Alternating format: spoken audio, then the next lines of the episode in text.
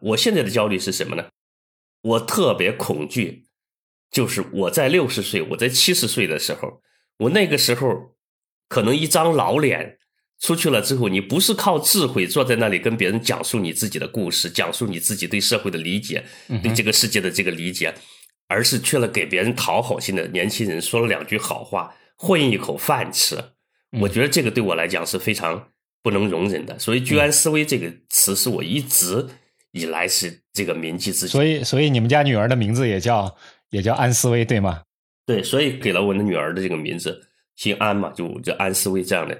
这个真的是在提醒我，就是每一次我都在提醒我，我五年以后在哪儿，我应该干什么。这可能是保持的我自己，就是不停的去，就是去吸收的原因。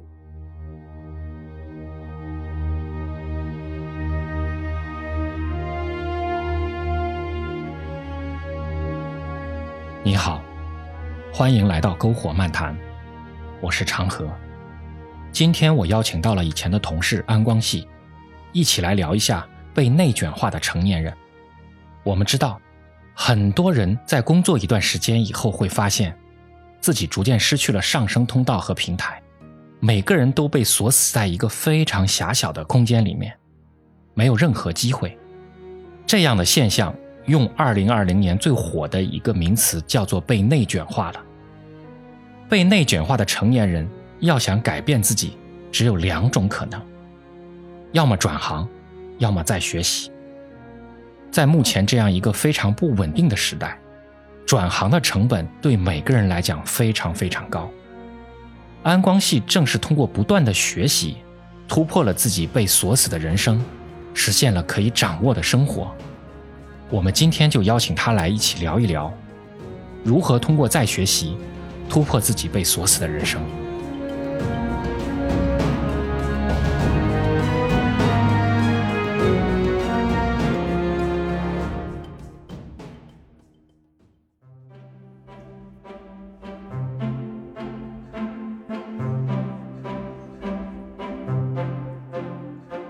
今天呢，我们要跟这个老安啊。我们在东方早报的这个同事啊，一起同事了非常多年的老安，我们一起聊一个比较新的话题啊。这个话题也是源自于老安的个人这样的一个焦虑啊。你好，长河篝火漫谈的听众朋友们，大家好，我是老安。老安之前其实，在我们整个的这个团队中间，应该是最爱学习，也是最善于学习的啊。他的成长经历其实是非常非常独特的。我知道你来东早之前。呃，虽然在《长江日报》做了一段做做了一段时间，但是在这之前，你应该是做了很长一段的时间的这种公务员，对吧？因为对我做了呃十年的监狱警察，然后跳槽到地方的这个报纸，然后到了武汉那个《长江日报》报业集团下面一个叫《武汉晨报》的这个报纸工作了一段时间，然后去了这个上海，咱俩就见了面了。嗯，对的，我现在还保留着你当时刚进门的时候那种照片呢。您看着有没有看到自己很青涩的那一面？眨眼之间呢，眨眼之间已经超过十七年了，现在是第十八个年头了。我记得两千零三年四月五号，当时去上海见的你，那个时候很多场景情形其实都还是还是记得的，非常清晰可见。对，呃，我觉得我觉得是这样的，其实呃，如果。嗯，刚才长河在讲说，我呃喜欢学习，其实不是喜欢学习。我觉得我的呃很大程度上是源于两个呃情况，一个是呃自卑。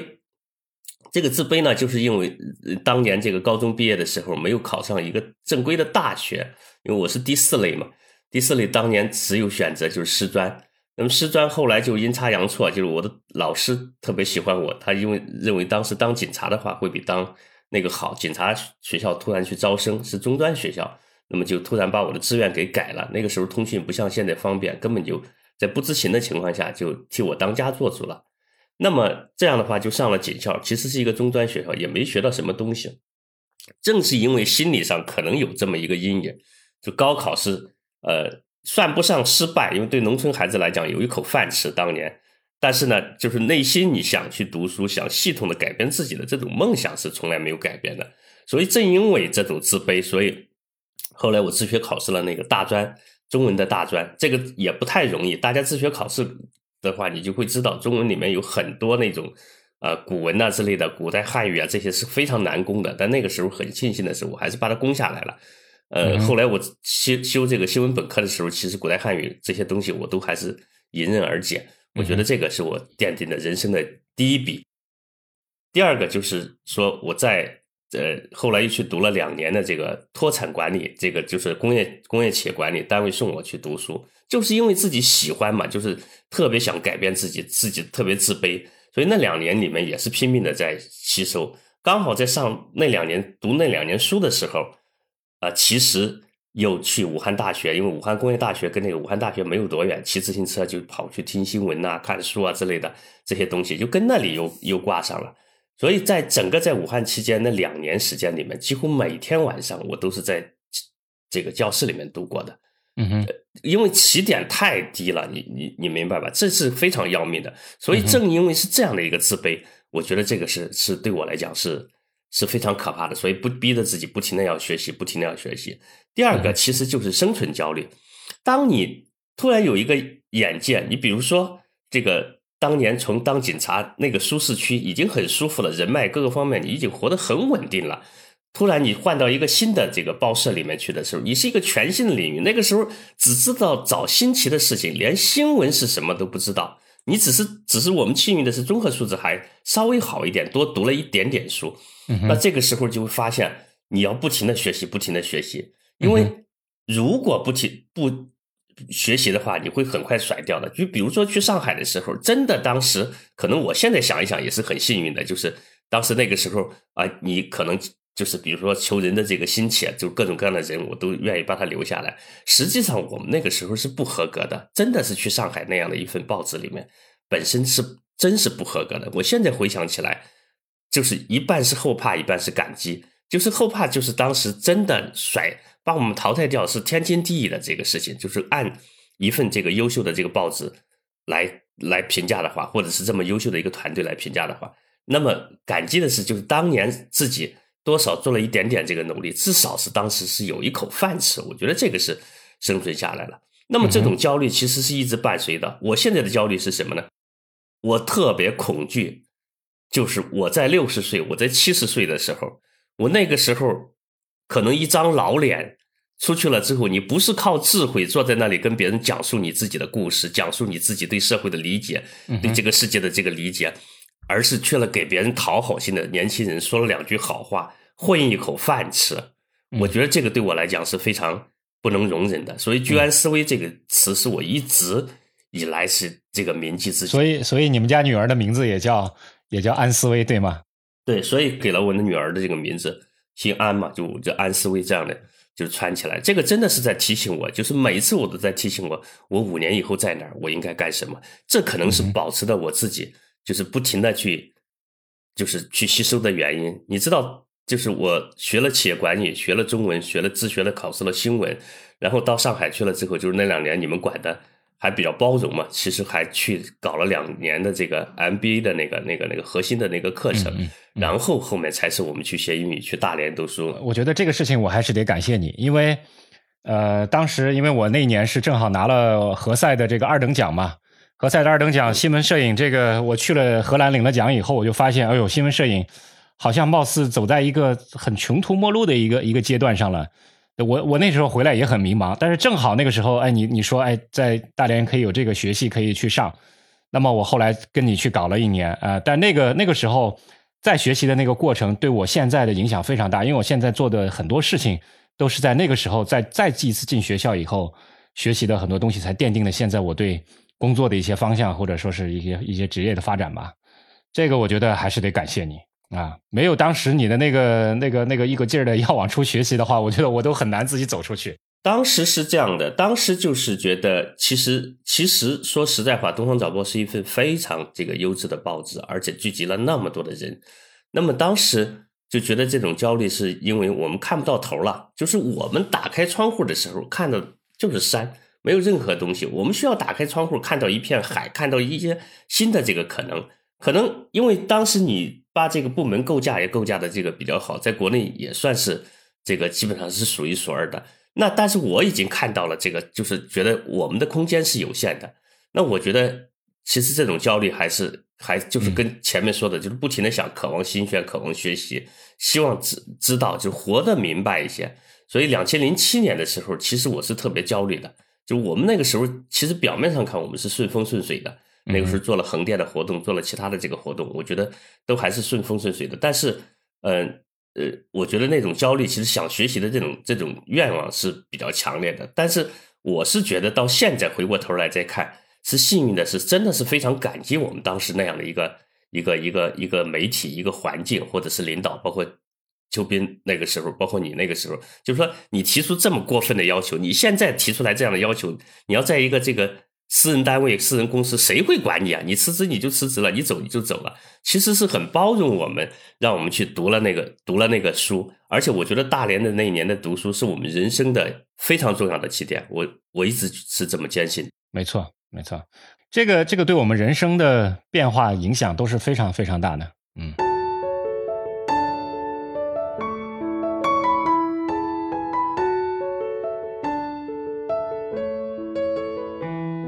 后来呢？后来的这个经历，你再聊一聊啊。是这样的，就是，呃，在大连读书的时候，我觉得它只是我们打开一扇窗。当然了，大家可能不太明白，我们介绍一下，就是，呃，英国的一所大学，也不太出名的一所大学，叫波尔顿大学，在曼城附近，大概距曼城有二十分钟火车的地方，一个小城市。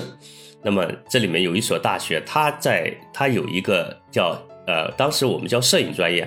其实他是关注纪实，呃，跟旅游摄影这一块的，那这样的一个方向的这个摄影专业，那么跟国内的大连医科大学，呃，这个其实要涉及到一个人物，就是杨晓光院长，当时还在世的时候，他们是做了一个合作，那么办的研究生班，那这个班呢，其实到我们这儿是第三届了，当时名额也是有限的，所以我我当时觉得啊非常激动，就是把哎。就是长河呀、锦村啊，这个我们这这几个人去拽到一起去学习了。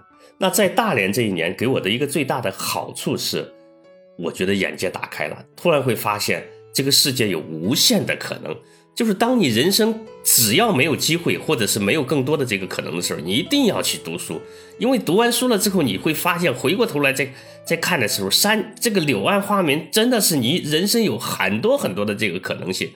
我们以前从来没有想到，只是觉得自己就是只能吃这一口饭。后来你会发现，你人生有特别特别多的这个可能。你写文章可以从容的活着，你去这个做博物馆的讲解员，你也可以从容的活着。你去就是哎，那我们觉得你去做老师，突然也可以从容的活着。各种各样的这个活着的这个可能性，都会让你很踏实。所以大连是一个非常重要的起点。大连之后，我们去做了什么呢？其实那年这又说了之后，其实就是。你把活干了，这个我去每天这个去周上午的时候 我就去我就去学英语去了。我发现我英语不行，那个早晨九点钟，这不过那个时候还有一点差合，我们就要说团队慢慢调着调的比较顺了。相对我们在上海生活的是就是这个比较安全了，就算是在零九年的时候，我觉得我们算是打了两个大仗，算是稳定下来。所以我每天去。白天去学英语，到了这个呃，就在来福士广场，上海的来福士广场的那个音符嘛，就是哎去去那里，每天跟我老婆一起去学。我觉得我们人生中间是需要很多可能的。其实这样的话，就是我们就慢慢把英语又稍微巩固了一点这样的话才后面去了这个呃美国做了一年的这个访问学者，就密苏里新闻学院，这是全世界第一家新闻学院。呃，现在的这个新闻专业。其实，在美国还是可以排到前三的。那么在那里待了一年之后，就心就开始野了。然后又到了英国，然后又读了一个英国的这个摄影第二个摄影硕士。读完了之后，又读了第三个这个文凭。我第三个文凭读的太痛苦了，所以到现在我还还没有完全拿到这个文凭。第三个文凭是呃叫文化与批判。你就会发现，同样是摄影，各种各样的可能。刚开始两千零八年学的是，就教你如何拍。教你如何拍也不是说不科学的，咱们那个时候学到他有一套的这个从科学的这个方式来来告诉你如何去下手做一个选题。但了，但是到了到了两千一四年的时候啊，到了两千一二年的时候，我就开始我就觉得有一种焦虑是什么呢？就是会发现摄影我们只知道看这种现象，我们看摄影的时候我们只知道看光影，或者是看它的社会意义。我们当时在做新闻记者的时候，基本上只能看到这两个层面。但是后来我们会发现，影像背后的文化多了去了。所以第二个研究生就在讲摄影理论。那那个时候我也很庆幸的是，我遇到了一个好的导师。可惜我是一个差的这个学生。那个导师是呃叫 David 贝特，大卫贝特。他狠在什么地方？他几乎是现在活着的苏珊桑塔格之类的这样的这个人物。那这个是很很厉害，所以说我那年是特别受益的。尽管我读的时候是特别痛苦，说真心话，好多东西你现在要去读，你罗兰巴特的神话学，你去拿过来去读，中文你都看不懂。说实在话，中文我们现在很多人都看不懂，所以你要是去读英文的，你都是生不如死的这种状态。但是那又如何呢？你愿意有一个改变自己的机会，你自己是找的，嗯。那么这个研究生读完了之后，因为在英国的生存。还是比较艰难的，所以就想办法，觉得你反正闲着没事儿，那你还不如去读一点书。其实当时又选了一个叫文化与批判。其实文化与批判的这个研究生又跟前面的那些东西是不一样的。第二个只是在影像理论上去做一些探讨，那么文化批判完全是给了你人类的，就是另外的这个视角，这个太丰富了。呃，然后就是这个呃，大连完了以后就去了美国，去了密苏里。帮助时，请联系乘务员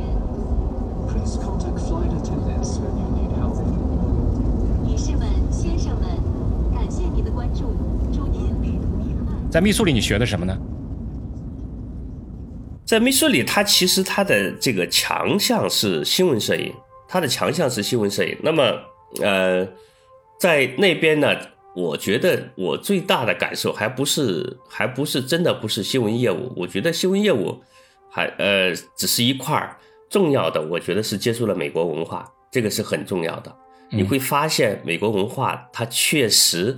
有它强大的地方，我们不能说美国是全部都是好的，或者是给我们想的，我们也不能说它全部是坏的，但是它确实有它厉害的地方。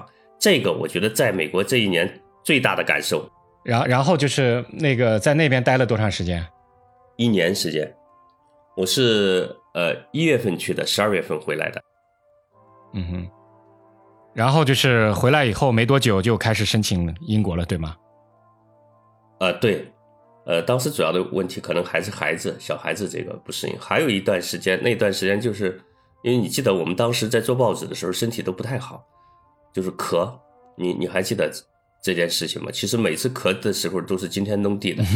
现在环境好了之后，可能没问题。这个这个，我现在我现在看下来这个问题呢，其实有些时候不见得是我们身体环境有什么不好。首先第一个，我们肯定是处在亚健康亚健康状态。另外一个就是那个时候呢，我仔细看了一下，应该我是跟我的过敏体质有很大的关系，因为那个时候大概在零八年那个时候，呃，中国的那个 P R P M 二点五的那个排放量逐渐在逐年上升，就到了一个爆发期，所以说像我们这种身体比较敏感的人都会有一些反应。我当时就是有一点没有太明白，就是两千零三年，你记得我们去上海的时候，那个时候天一年三百六十五天有三百天天都是很蓝很蓝的。嗯你记得吗？我们当时还报道过，就是还拍了那个照片，讲这个上海的这个空气质量问题。怎么到一零年，就是我从美国回来的时候，回来了住了一晚上，第二天早晨到虹桥机场赶飞机，就是哎呀，就突然发现那个天空就是完全就是一层灰，当时就没有想到，怎么就是。就是出去了一年，回来了之后就变化成这个样子，也可能 出去之前就是这个样子，不清楚啊。反正就是那一年那一瞬间，我就感觉了，怎么这么脏啊，这么明显。对，在这个你的个人的这个经历中间呢，后来去了英国，你去的去了英国是哪一年？然后读的什么专业？啊，刚刚开始在在在英国有些什么不适应的地方吗？呃，一一年，嗯，三月份来的，三月份三月二十九号，我记得。呃，刚开始来的时候，其实我是通过申请做访问来的，就是因为他他这个你你要是申请研究生的话，你是需要很多呃，直接申请学校的话，你会很辛苦。那么先来申请访问，比如说跟这边老师混熟了，然后再申请研究生。那个时候，所以你的英语是可以免掉的，他是不要你的。他因为他老师跟你熟悉了之后，其实很多老师都有这个权利，包括美国的那些系主任啊，包括那个招负责那个课程导师啊，他都有这个权利，他其实是可以把你的语言免掉的。这是我们很多人是很恐惧的，因为你这样的，他跟你熟悉了，他知道你了，你要想申请，这他他就可以这个给你这样的一个便利。所以我当时就是我的系主任叫安迪高定，他他很严肃的跟我谈了一番话，他说你想读，那么我就可以，我可以那个，但是我要看你的作品，因为你此前是新闻摄影。第二个摄影完全不是新闻摄影，就是完全不一样的。看了之后，他说：“OK，没没问题。”呃，这样的话，就是读了第二个这个研究生。那一年你是多少岁？呃，一二年的话刚好是四十岁。一二年的话刚好是四十岁，四十岁去读的研究生。嗯，一二年四十岁。后来在读的时候又是，我看后来就更大，后来就更大了，后来就是。就四十好几岁又去读读了第三个那个研究生，嗯，当时有什么不适应吗？呃，我觉得说实话啊，不适应其实还是挺大的。最大的这个不适应就是文化上的不适应。这种不适应体现在很多方面，一个是周边的生活观念，各种东西就是都是超出你想象的，因为你以前没有经历过这些东西，就是最大的障碍就是文化上的坎。第二个不适应。是你的这个呃语言，那么语言你不要认为很多时候我们认为雅思考了七或者是考了几没用的，考了七过过来坐到课堂上可能照样听不懂，因为你你的文化你从小受的这个教育都是不一样。我告诉大家，七只是一个最基本的门槛嗯，我遇到过很多人来了之后就是上着上就不想上了或者想退学，这就是就是因为他听不懂，坐在课堂上他可以努力的把眼睛睁大。增大一个小时、两个小时你就不行了。你最夸张的时候，我一天能听过九个小时的英语课程。你能九个小时都让自己眼睛都睁得很大，不可能的。那么这是英语不适应，还有一个不适应是，除了语言观之外，很大程度上是我们的教学方式跟这个英国的教学方式跟这个中国的教学方式完全是两个世界。就是可以这么说，你在中国研究生毕业了之后，你出来可能连一篇论文你都写不好，这个一点都不夸张。你你但是英国的一个，你像我女儿他们初中高中都开始刷论文，几千字几千字的刷，他这个就是完全是一个不一样的教育方式。所以我现在回过头来再看国内很多很多人写的什么研究生所谓的论文啊什么之类的，看着就很难受。因为他不是按照规则操作，他是信信马由缰的，想到哪儿写到哪儿。论文里面每一个字都是在讲证据的。还有一个难处是，就是你的你的学习方法，嗯哼，你的学习思维，就是英国的学习方法是每个星期看起来只有一天的课，跟我们那个时候上研究生是一样的。国内的是大量的老师在现场给你上课，但是英国的研究生可能就是一天，可能就是一天课，多数都会集中到一天。把课上完，因为他们主要还考虑成年人。那么这一天的课上了之后，表面上只上一天课，但实际上他给你大量的阅读材料，每一门课给你非常多的这个阅读材料。嗯，你必须在这个阅读材料里面读完了之后，你老师在里面只是给你提一些纲，给你一些概念。而且牛的老师，像我导师几个导师那种，他就是根本连教材都没有，他也没有 PPT。做的什么很花哨，他就拿一片小薄、很薄的纸，在手里面写写写写几个纲，然后坐在那跟大家讲。那这样的老师呢，他他上课他不是靠精彩出发的，他是真正的给你的这些东西系统的来搭建你这些这些材料，你读完了之后，然后他课堂上给你点一下，一定要读。但是我这么跟你说，中国的孩子基本上都是读不完的，包括连我算是比较勤奋的，也是读不完的。嗯哼，太多的这个材料，有一些必读的材料，有一些这个选读的这个材料，都是一大就是几十页子、几十页子的给你。的而现在现在好了，现在是电子的，原来还得那个一二年读书的时候还得复印啊什么之类的，现在基本上都是电子的，而且版权学校都买好了，直接给你，你就直接可以去读。嗯嗯，这是可能不适应的地方。我有一个问题，因为这个问题可能也当时是我在上这个呃，我有段时间去美国去伯克利做准备做访问学者的时候，也困扰着我的一个问题：你是怎么过语言关的？哎呀，我觉得我现在都没过语言关。说实在话，过语言关都是都是一个字儿叫 磨呀。这个字儿是叫磨呀。这个磨是什么？当然也不是说不能过语言关。你比如说现在这这一本书一本书，基本上是理论书，就是可以我可以读得很顺畅，做这是没问题的。但是我仍然是一个单向接收者。什么叫单向接收？就是我读还可以，我听好像也还行。但是如果让我去说，我语法就不一定很好，因为这个是跟小时候是打打下来的。还有一个就是你让我写，可能也是一塌，也是一塌糊涂的。这个真的是没办法装。就是人有时候我也很沮丧，就是人到一定年纪了之后，你说我们普通话可能说的时候，有可能就带杂音、带什么之类的。你在解决语言上是不可能的。我觉得你有学英语的方法吗？你有学英语的窍门吗？我是觉得，呃，我是觉得很重要的就是磨。怎么叫磨？这个这个你怎么解释这个磨字？它是有一个定。就是你听力，你必须要达到，比如说多少个小时，三千个小时，你才能正儿八经的，就是能听进去。你的读阅读，你要达到十万字或者是多少万字，你才能解决问题。我觉得这个也是一样的。你说必须要说够多少个小时，你才能去解决问题，是一样的。写也是一样的。实际上，英语真的没有窍门，就是熟能生巧。你说现在这些孩子，我老大老二，他们这些张嘴就来。他没有这种，他没有，其实他没有什么别的人，他就是接触的多了，他天天环境学英语，其实最大的那个就是环境很重要。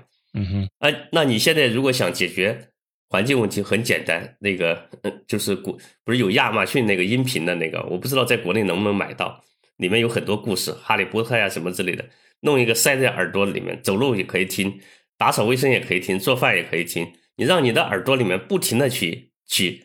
呃，有这种语感是很重要的，有语感是非常重要的。你知道我最近在学另外一门语言，我在学习日语，那也是一个不错的办法。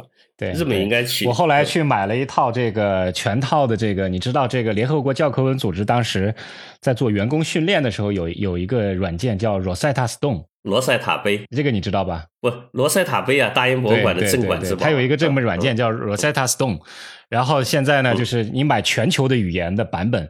大概只要一百五十美金就可以买终身全球的，你可以学任何一种语言，啊，它就是那种方法都是从发音开始教你的那种那种那种套路性的，然后我没事就在那里去学这个东西。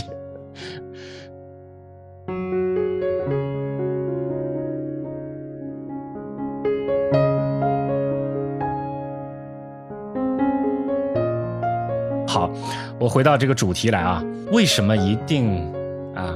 你觉得为什么上学非常非常重要呢？呃，每个人有每个人的这个不一样的适应方式。有的人他可能是从社会上去学，呃，但是有的人他可能就是呃，在在通过这个系统的这个就是知识去梳理。那么社会上肯定首首先是一门学问，见人说人话，见鬼说鬼话，这这样或者是就是你可以八面玲珑的去去去活着。这是没问题的，但是对我的性格来讲，肯定是学系统的去学习是最科学、最省事儿的办法。因为老师他是专门做这个的，他其实就是给你系统的去搭建这个知识体系，那当然是最省事儿的。那好，我我要问你个问题，你知道我们当年在负责招聘的时候，我们招了很多大学生，呃，那些大学生出来了以后是不可以完全工作的呀，他们也是经过一个系统的学习过来的呀。哪哪些大学？国内的还是国外的？呃，不不管国内还是国外的，我们都会遇到过这种问题啊。这个其实是一个怎么说呢？就是扯永远扯不清的话题。就是你遇到的个例不能算是可以放在世界上所有的事情都是这个样子的。为什么呢？因为你在西方，不管我们不管说这个人起点水准多高。但是他去读了书之后，他一定是有所帮助的，嗯，这是毫无疑问的，对他理解这个世界一定是有用的。我们都在谈论一个问题，就是这个话，我们从很早以前我们就知道，叫知识改变命运。可是对于我们这样的人来讲，我们工作已经很很长时间了，像我已经工作二十多年了，我们再去学习有什么必要吗？有，因为在你人生的基础上，当你觉得你再也没有挑战可能性的时候。我觉得系统的去改变你自己，让你人生去多了更多的这个可能性。要知道，在美国、在英国，其实读博士的人很多，读博士的人都是啊年纪比较大的，所以四十多岁去读博士是正当年。如果你五十多岁啊，很多人都是五十多岁功成名就了之后，他在这个行业里面去摸了一辈子，他突然有一天，他想系统的去梳理他这个行业，他想活明白，那这个时候就是很好的。他去把他就是系统的去读，读完了之后，他直接转到大学里面去了，生存也没有什么太大的这个问题。你知道，西方实际上对这个对读书是有非常大的优惠的。等一会儿我们再具体来谈这个如何如何给优惠。那么他永远去鼓励你成年人进到教室里面去读书。让你的人生多了很多的可能性。如果你不学习，你的人生，你明年跟你今年没有什么实质性的区别。但是如果你学习了，你的人生也许多了另外一种可能。我觉得这个是有意义的。OK，那我有再有一个问题想问你啊，这个你觉得呃人生阶段啊，呃我们我们分成三十岁、四十岁和五十岁，你觉得这人处在这样的一个人生阶段的时候，在学习上面？应该有一些什么样的这种准备，或者说是这种理由更适合他吗？呃，如果我是三十岁，我觉得我可以从人生全部可以重来，我会把以前的东西抹掉，就是我做好一点钱的准备，然后我去系统的去学一些东西，而且我要去学，就是适合自己的，或者是要改变这个社会的东西。这个三，如果是三十岁，你就做好长期的，一定要把博士攻下来的这样准备。因为你读完博士了之后，你进入的阶层，你思考的东西完全是不一样的，所以这是三十岁人做的这个事情。如果我是四十岁，我可能会选择，就是比如说，如果工作允许的话，我会选择各种各样的方式去读一个，哎，硕士，要到海外去读一个硕士。那么。他对我理解这个世界，去掌握这个世界，就是知道外面是怎么回事。否则的话，我们永远是单向的思维，以为世界就是这个样子。如果我们住在上海，我们就永远以为世界就是上海。其实不是。如果我们住在这个这个这个湖北武汉，我们就永远以为世界是武汉这个样子。那么其实不是，这个世界是有多种可能的，不是非黑即白。反正我觉得四十岁是应该去理解这个世界的时候。如果是五十岁。那我觉得就可以采取一些其他的这个方式，你可以系统的去读书。我的学生中间现在有退休的，现在全力以赴的在准备出国要读一个研究生的，因为他们经济不愁，就是他们其实就是想活明白一点，英语也还可以，以前在做国际贸易，有这方面的生意，那么钱也不这些东西都不愁，他就是想系统的去改变自己。所以我觉得不同的年龄、不同的这个阶层，如果我是五十岁，我觉得在人生没有其他的可能的时候。我是觉得我可以去读一个博士，就是那么读完博士了之后，我就朝大学里面去一转。我觉得我可以去影响人，其实也是很有意义的。还有一点，你读完一个博士了之后，无论在任何一个行业里面，你要只要真的有本事，你一定是衣食无忧的，大富大贵我们说不上来，一定是你不管你到了七十岁还是到了八十岁，你只要身体健康，你走到哪里，永远是有人给你买单买单的，这是没有什么问题的。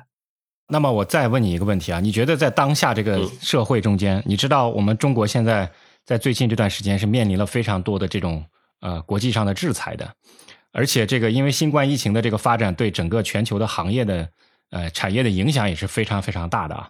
在这个时期，你觉得对于我们来讲读书有什么更重要的意义吗？我是觉得是非常大的，因为呃。整个这个社会，你不光是中国，就是英国也是一样的，这个美国也是一样的，太多的这个企业倒闭，太多的这个关门，就是人们都是都是很多人都在焦虑。我们这就意味着我们的工作，你不要认为现在看起来有多保险，其实都是不保险的。那么就看着英国这些都是看着一家一家的品牌店倒掉，看着一家我这小镇上很要么就搬走，要么关门，就是这样的。那么我们的人生其实也是一样的。我们如果就此这么下去，我们只能是侥幸的这这样的，这可能就是来来来来让自己活下来。那与其这样，还不如主动的去进攻。我觉得当下刚好是静下心来可以去学习的这个时候。如果你的经济还不错，如果你的这个内心里面还想去呃活明白，我觉得是完全无论是哪个年纪都是可以去改写的。但是大家不要把。出国留学当做一个时尚，出国留学你是要做好吃苦的准备的，是要扒你一层皮的，不是那么简单的。所以心理上得有这个准备，就是你无论如何，你现在想改变自己，你你一定是将来可以解决生存问题，而且是生存的更好，不会是生存的差。呃，所以我是觉得这个时候正是时候，因为为什么很多留学生可能家长小留学生他可能不太想出不太想出去了，因为他涉及到安全问题。那么学校他肯定是愿意招更多的人，恰恰是我们的机会来了。嗯啊，这个时候国外会更更多的招国外的学生吗？呃，没有，他每个大学里面其实都有一定的比例。比如说中国的这个小留学生少了，那当然亚裔这边我们就我们成年人就有机会嘛。OK，啊，是这个原因。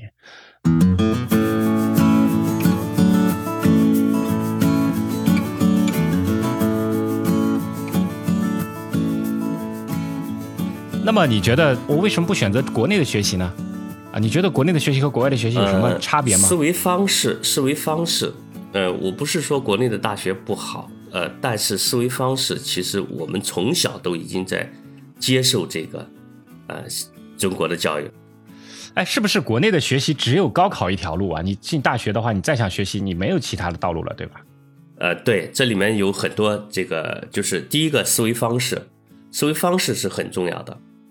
呃，你即便是你在国内申请到好的学校，或者是读博士啊、读研究生啊，但是它的可能性在什么呢？就是，呃，它给你起不了特别实质性的作用。这个实质性的，你出国学习不光是在学习具体的知识，你是在学习一种不同不同同的这个文化。那么，比如说我现在倒愿意让我小儿子回到中国学个几年，这个又是一个思维方式，因为他已经习惯了英语的教育，我需要他换一种这个另外的这个教育方式。这倒不存在这个中国的好或者是不好的问题啊，这是从大的这个角度来讲。第二个还要考虑到。确实是有一些专业，西方确实是走在我们前面的。比如说我们说的摄影，对吧？你承认也好，不承认也好，人家确实是走在我们前面的。那么，呃，像出来这个读书，还要知道，就是还有一个重要的门槛是英国的、美国这样的学校，它永远是对成年人开放的。它其实是一种宽进严出的方式，它就是保证你出来的人是合格的，但是。你进去的时候可以让你进去的这个宽松一些。我们国内是一个什么样的问题？就是光入学的那道坎儿就给你卡死了。比如说你在英国，你高考今年高考了，然后你在过去的二十年、三十年里面，你当年的那个高考成绩都可以算的。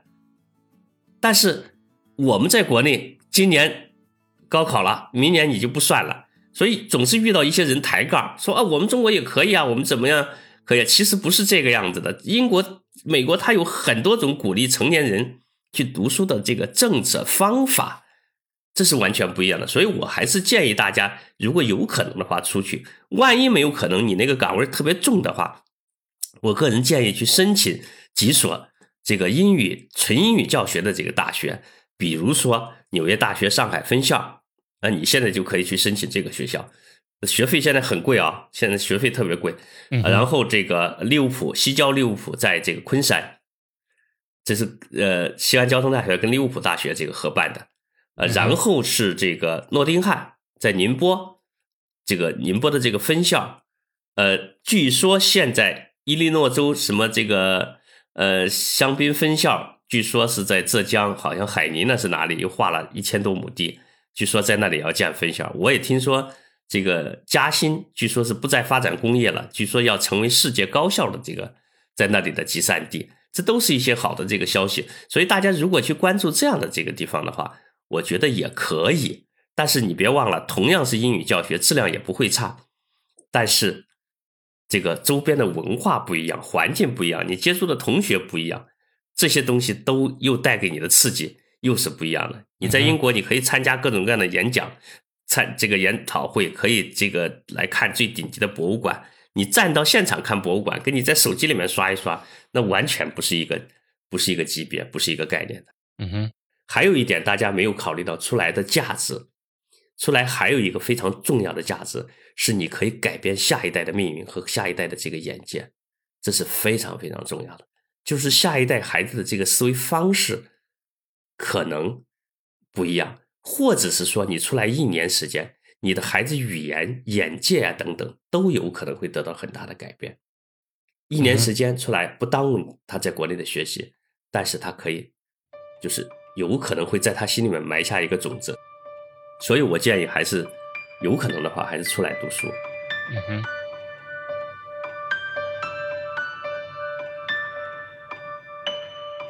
嗯哼。所以，所以这个时候就要做一个选择：是要改变自己的命运，还是改变下一代的命运？你正好现在这种情况是属于你改变了你的自己的命运，也顺便把你的孩子的命运改变了，是吗？我自己的命运没改变，这个混的已经 很惨了。你现在不是已经入籍了吗？啊，那也不一定，那不能叫改变自己的命运。那你在生存上或者其他方面，应该说，我觉得也未必说有我们那个时候在上海那种安全感。但是呢，呃，我都又觉得，呃，现在这种生活是对的，就是他可以从容的控制你自己的生活。然后呢，你要想，呃，多赚一点钱呢，你要努力吧，也是没问题的。呃，你要不想多赚呢，你生活也是没有什么问题的，就是赚个这个工资还是没有什么问题的。OK，嗯，你现在的这种不安全感和当年你在上海的时候的不安全感有什么不同吗？呃，那现在还是比上海，说实话还是安全多了。现在还是安全多了。你你你现在这个最起码。别的不说，你走到哪里了之后，你是受人尊重的。你这个回来了之后，请你讲课的这个地方，到处都在讲。你看我去年回去三个月，我就一个周末没有在外面讲课，其他的三个月的时间，几乎每天都在外面。这个三个月的周末啊，每天都在外面讲课，所以这就说明对方大家是需要的，大家是认可的。那么还有一个就是收入肯定是，呃，比你那个时候跟我说让我回去。当那个副总编肯定也要高多了，就是收入还是要高多了。这些都是还是还是现在安全，至少我还可以从容读书。我一天的这个时间我可以安排，我没有忙的这个焦头烂额的。这些还是安全，可能现在还是安全一些。对我来讲，呃，应该是会越走越好吧？我觉得。OK，好的。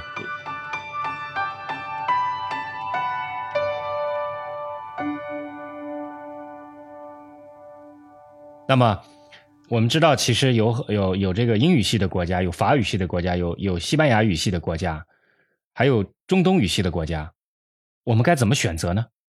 嗯，这个是取决于你要什么。嗯，你要把结果想清楚。我们以前讲的这个企业管理里面，销售和营销，销售是我生产什么卖什么，我反正现在现在就想出去读个书，我不管哪个国家，我就想出去看看，透透气儿。然后系统的改变一下自己，你去印度都没关系。其实印度的教育也是很好的，除了英语说的时候大家听的时候费费劲之外，其他的都没什么问题。那么，呃，泰国也可以啊，泰国泰国也可以，马来西亚之类都是可以的。你想改变自己，透透气儿，我觉得没问题。但是有时候你成年人你要去想好，如果你三十岁，你已经想烦透了这个一些环境，你想改变，想就是完全是叫重生，那么这个时候你就要考虑清楚，因为。三十岁的时候，四十岁、五十岁，这个时候考虑的不仅仅是你自己了，可能还有家人。比如说你去澳洲读书，那么留下来的可能性是比较大的。他让你读了完书了之后，还有一种选择是有可能留下来。有，那你去加拿大也是可能的。但是当下你去美国、去来英国，几乎可能性是相对这个可能性是非常非常低的。在美国，永远是欢迎你的。但是前提是你必须是人才。美国美国对人才的尊重到了一个无与伦比的态度。不管他现在跟我们国家的关系如何，但是他强大就是在靠靠他对人才的这种尊重。一个大学老师，如果你博士毕业了之后，一个大学老师，他是一年就可以转永居的。而你外面的这个其他的普通的人，你得五年时间。你可以看看，而且他视你为人才，什么是视你为人才？发表两篇论文就可以算。你是人才，嗯哼，所以他只要觉得你有一点可能，他就会把你留下来。但是英国也是，英国是不在乎你的，读完书走人，基本上就是这样的一个态度。当然了，如果你要是从业务上来讲，一定要去读英语系里面的这个，比如说，呃，美国和英国这两个地方。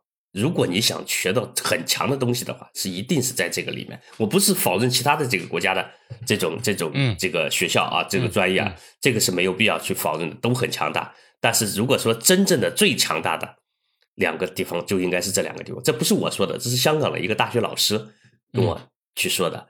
他他是他，因为他是大家知道，香港的大学老师其实呃，一个是工资很高，第二个他还是有非常强的这种民辨能力。他就告诉我，只能是在这两个地方去选。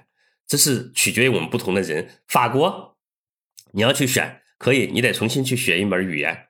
那么法语是比较难学的，那德国也可以，这这些其他的西班牙都可以。但你重新去学语言的时候，可能比较辛苦。呃，然后呢，呃，留下来的可能性是比较低。不过他们这些地方。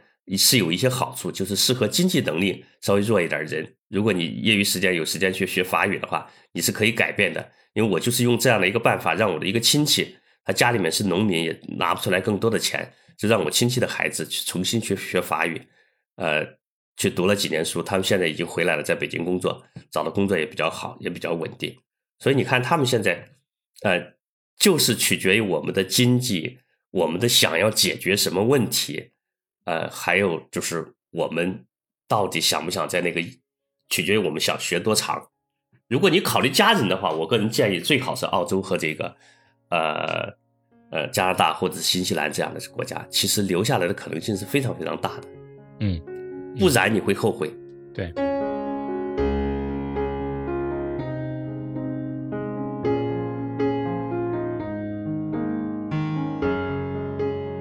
好，那除了这个国家以以外，你觉得应该是跟个人的这个诉求有很大的关系。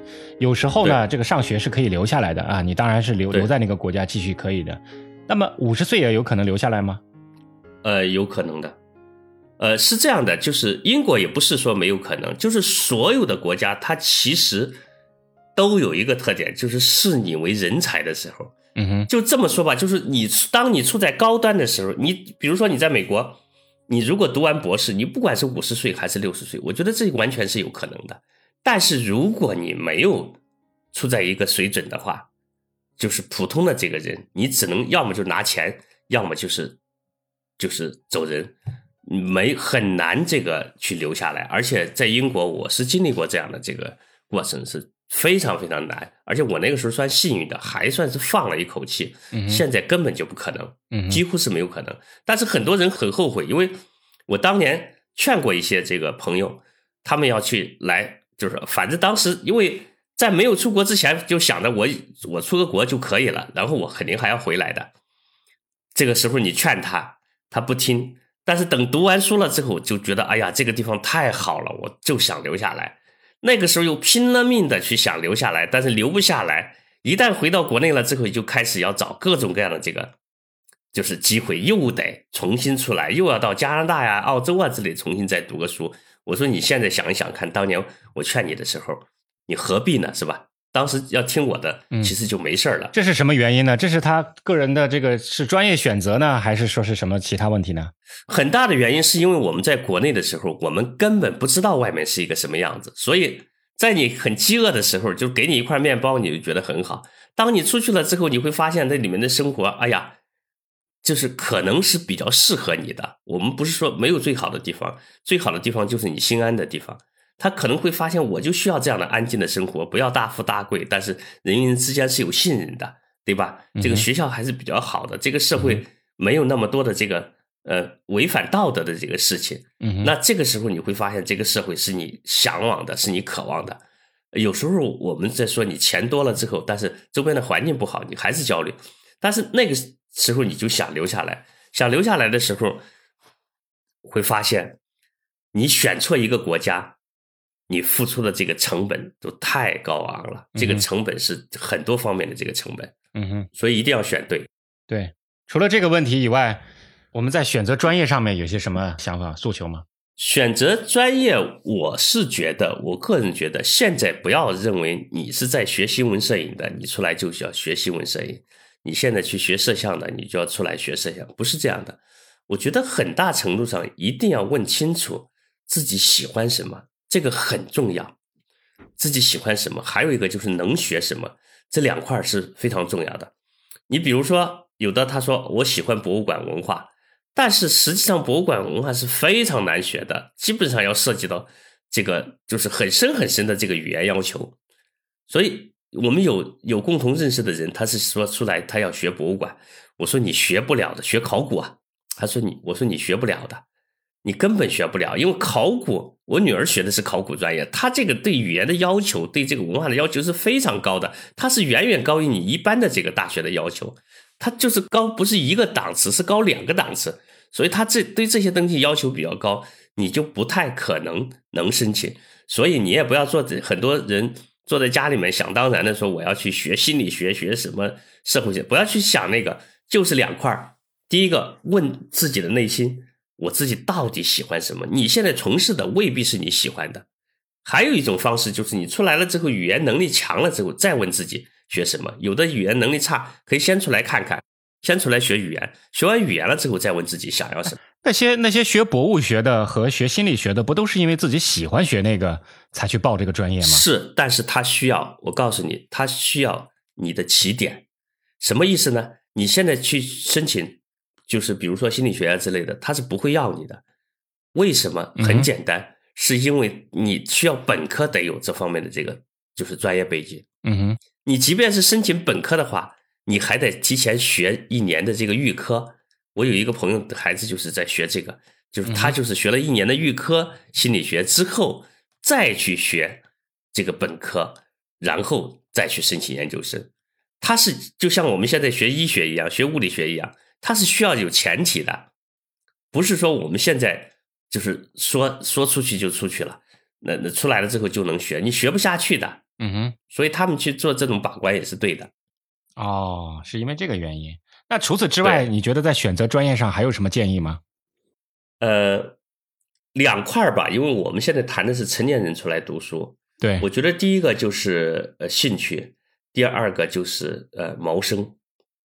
你跟你自己后面定位是干嘛？如果你想定位，比如说我想朝大学里面去走，呃，当大学老师或者是呃干嘛，那那个时候你可能就。要去，比如说你去学你感兴趣的那个点，你把它拉到一个水准，博士毕业基本上就可以了，不只是博士后。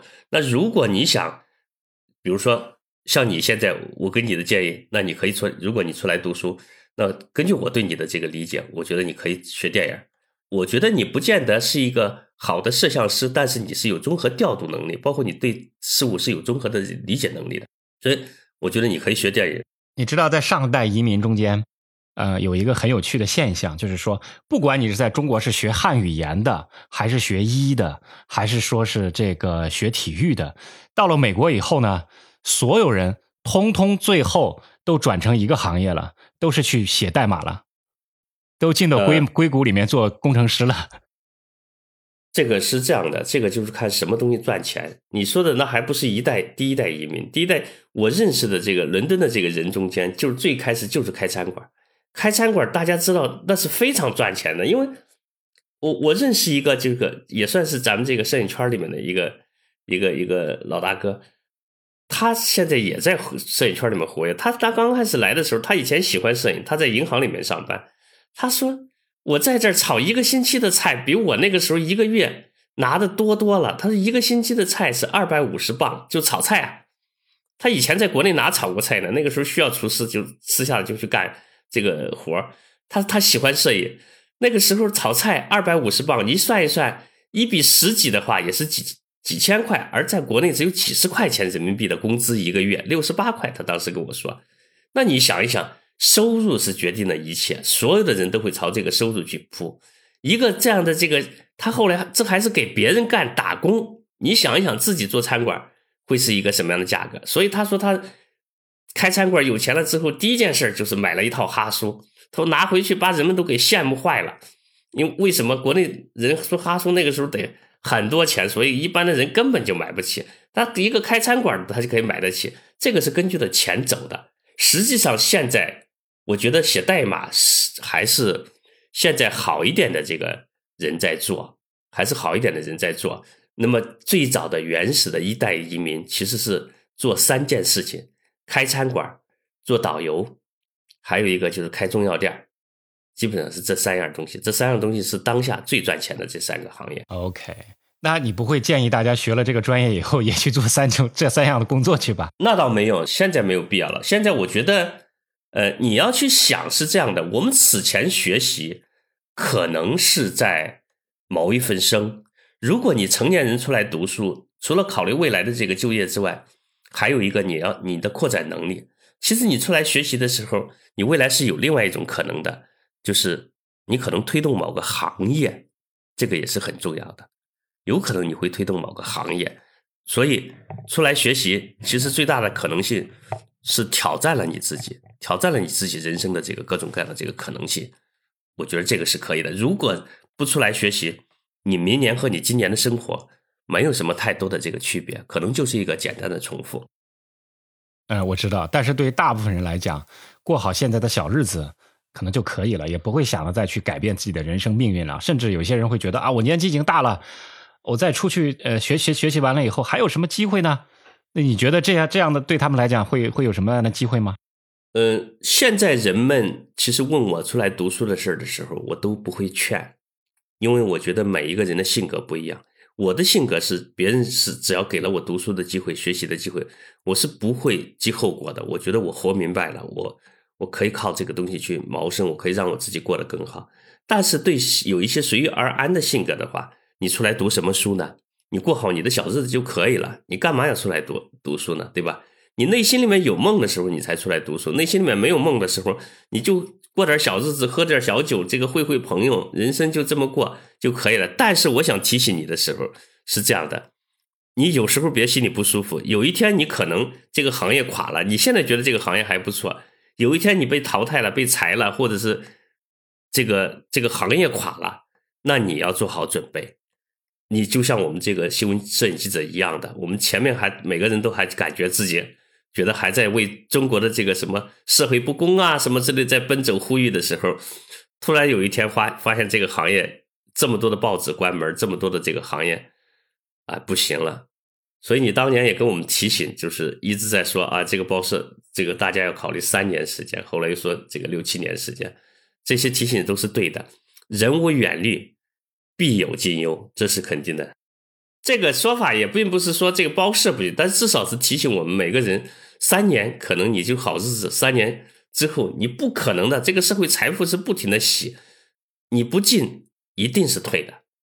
而这个社会无论怎么变化，你只要有思想，无论是机器人呐什么之类替代人工啊之类，你只要有思想，一定是可以衣食无忧的。是的，我们我们都没有想到这个，当时我们一句戏言啊，觉得这个纸媒可能这个情况啊，呃。一句戏言，没想到后来真的，我们这份工作的《东方早报》已经没停掉了啊，完全没有想象到啊。嗯。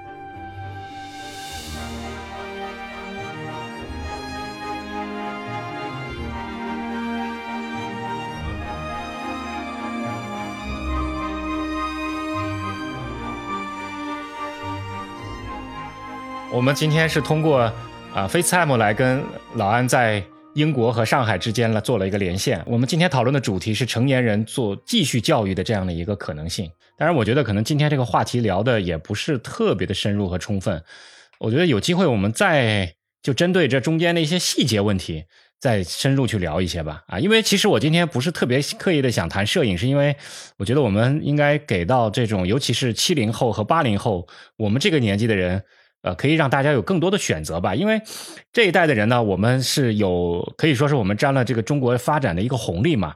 呃，我们很多时候我们大家是有可以买房，可以可以构建自己的这种家庭啊，但是大家都拼命的在为事业去去打拼。那么过了这么长时间以后，呃，我们可可能现在这个整个经济的这个发展，呃，很快就会进入到了一个瓶颈期。那因为因为从以前的七的时代跌落到五以后，很很很快。很很多我们这些这这一代人会面临的一个问题就是，我们可能会有一种最大的焦虑就是会被社会淘汰。在这样的一个过程中间，那么出去重新读书或者说是重新去呃去去开始一些别的机会的话，是不是对我们每个人的发展会有一些更大的好处啊？我这个未来的发展会有一些更稳定的安全感啊，包括就是对我们整个人生的这种这种这种。都是有一些完全不同的选择吧，啊，刚才你说了啊，如果我们以七十岁退休的话，那么我们现在这个年纪正处在这样的一个人生选择的一个十字路口，我们又处在了这样的一个选择的十字路口，跟当年我们学上大学学的专业不一样，和后来工作中间不一样，现在的这种选择，更多的这种，我觉得是对我们这一代人来讲，可能是一个完全不同的，或者说是开拓新的一种机会的一种可能性吧。我完全赞成。所以呃，我们就今天就聊这个方面。那但回头我们再呃，可以去深入到，比如说我们想做影像专业、摄影啊或者电影啊，再在那个领域里面，我们可以再去深入去聊一些这种别的可能性吧。好，我们希望以后能跟大家去做更多的这个呃交流。其实这里面可以做的这个领域很多，比如说细分的这个专业，包括呃这个孩子出来了之后，就是大人在读书，小孩子可以怎么样来有什么样的这个机会，让他们可以去获取一些更多的这个可能和教育等等，这些东西都是细节。对，我们也希望我们在能不断的提升我们自己。个人能力的这么一个一个一个阶段以后，随着我们个人这个能力的提升，我们也能共同构建出我们更自己更美好的这种社会吧。这是这是一些非常重要的一个啊一一种一种新的可能性和路径。那么其他的就针对这个问题还有什么要说的吗？呃，我觉得就是就是那一句话，其实当年呃我在。在曼城的那个报纸，就是坐在火车上那个看了一张这个扔下来的旧报纸。我英国政府做了一个广告，地方政府做了一个广告，鼓励成年人重新回到这个课堂上。他说：“你现在还可以去读书，毕竟你还不算老。”这句话其实当时就一下子给我敲的这个就是敲醒了我。我们现在也是这样的，就每个人我们都还可以去读书，我们每个人都不老。呃，希望大家能能慢慢慢慢。这个能走到这个大学教室里面，其实学习方法在这里面还有一个呃小细节没跟大家说，除了正规的教育之外，还有很多非专业的、非学历的教育，对吗？我不要文凭了之后，我就是想活明白，我来接受这样的教育。还有可以做职业访问，你是这个行业里面的这个，就是比如说你是在做媒体的，那你可以申请国外的访问学者，这个学者是不用拿文凭的，你可以申请很低廉的费用，然后。你在那里面可以就是听很多很多的课程，这些东西都是有可能的。嗯，OK，我们今天这个话题就不展开了，我们下一次再针对这个非学历教育，我们可以再做一些更深入的一些话题的讨论，好不好？好，好吧，行。那么我们今天的这个节目就到这里了，我们希望在下一次的这个呃节目中间，可更多的机会来跟老安再能分享一些非学历教育方面的这种啊这种内容的分享。好，谢谢老安。好，谢谢。我们下次再找机会见，OK，行，那我们就这么说啊，好，拜拜，好，好，拜拜。